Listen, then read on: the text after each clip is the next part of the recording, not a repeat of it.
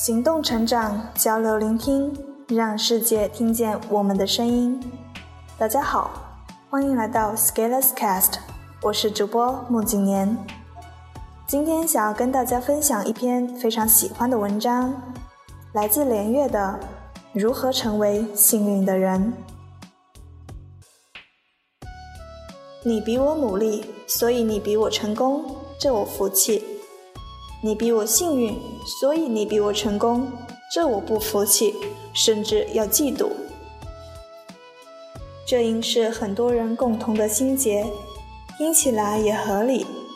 正如一位读者在文章《你要建立值钱的系统》之后的留言：“从小身边就有很多比我强大的人，各种钦佩、学习。”把自己也变成那样强大的人，但慢慢发现自己开始嫉妒身边那些好运的朋友，他们依靠父母、丈夫，也可以不用努力工作，过上舒适的生活。虽然一边为自己的独立骄傲，另一边却仍不免心中气气。连叔，这是我越活越回去了吗？平等是一个非常容易被误解误用的概念，稍有不慎就能以平等的名义干蠢事。平等只能是维护生命权与财产权上的平等。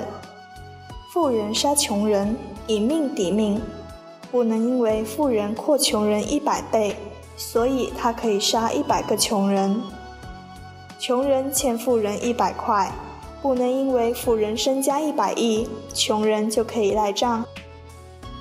除此以外，人是生而不平等的。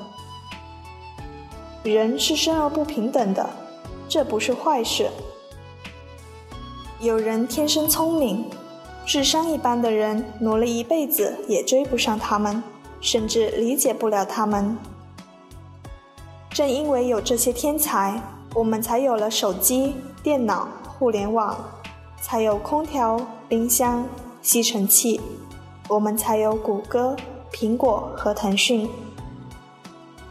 如果人类智商都平等，可以断定百分之九十九点九九伟大的发明、伟大的思想和伟大的作品都将消失，因为人类发展就是天才的想法汇集普通人的过程。除了智商。还有太多的不平等，你的出生地、你的容貌、你的性情。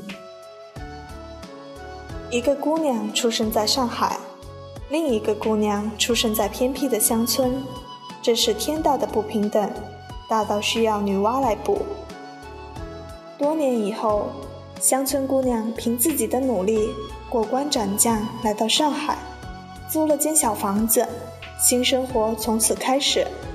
一到公司报道，就发现邻桌的上海姑娘漂亮、时尚、温柔，家里五套房子，开着宝马上班，下个月嫁人，老公身家三个亿，随时可以辞职享受生活。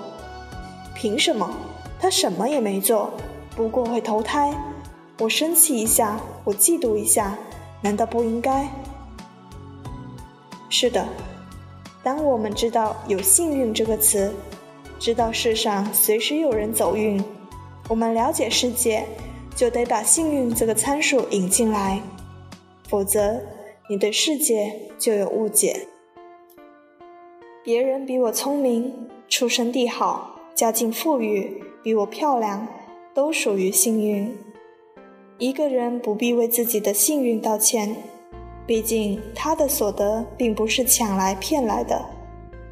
绝对的公平观则引发不必要的仇恨。你比我幸运，所以要剥夺的多一点，让你和我平等。鹤的腿过长，得砍一截给鸭子。我有个朋友很聪明，但一度也受绝对公平观的影响，这难免。因为教育里这种煽情太多。有一次，他对朋友抒发此类愤恨，他的运气来了，与他交谈的是另一个聪明人，而且没有认知误区，淡淡的回了他一句：“按照你的逻辑，姚明就不该打球，得让矮个子去 NBA。就这么一句话，这个聪明人的观念就改变了，何其幸运！要知道，很多人一辈子都不愿改变错误的观念，他人越说，我越固执，以示我的尊严。这个觉悟过程我们都会有，希望越短越好。人是生而不平等的，有的人比较幸运，世界就是这么运行的，好比万有引力。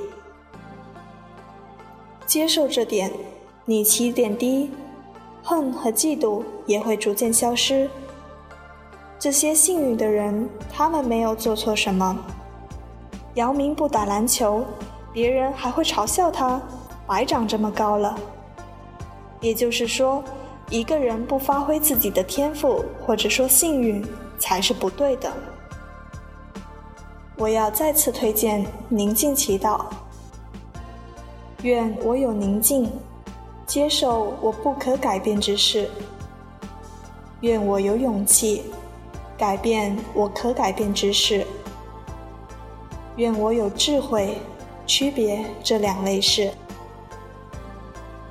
God grant me the serenity to accept the things I cannot change, courage to change the things I can, and wisdom to know the difference.